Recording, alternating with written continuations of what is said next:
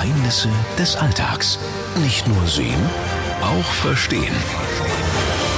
Wer hat sich schon mal dabei erwischt, beim Abspülen, Kochen oder Putzen den hier vor sich hingetrellert zu haben? Der Ohrwurm, ein klitzekleines, nerviges Tier, das eigentlich gar keins ist. Wie kriege ich ihn am besten weg, den Ohrwurm? Dazu müssen wir uns erstmal anschauen, wie er ins Ohr reinkommt, dort teilweise tagelang festsitzt und uns zwingt, auch Sachen vor uns hinzusingen, die wir eigentlich ganz doof finden.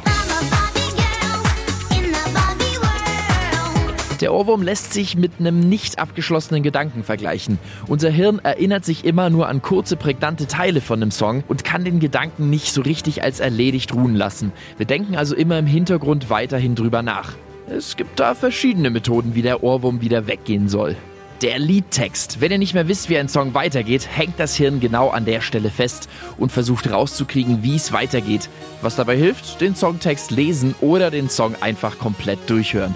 Klar, das geht natürlich nicht immer, deswegen hier Tipp Nummer 2, Ablenkung. Lenkt euch ab mit leichten Sudokus, zählt von 100 runter.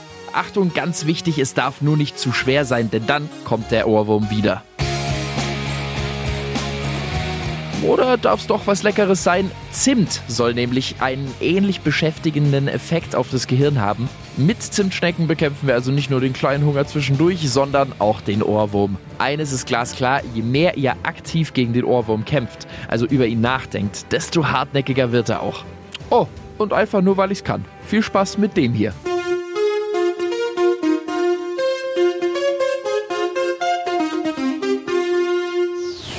Geheimnisse des Alltags.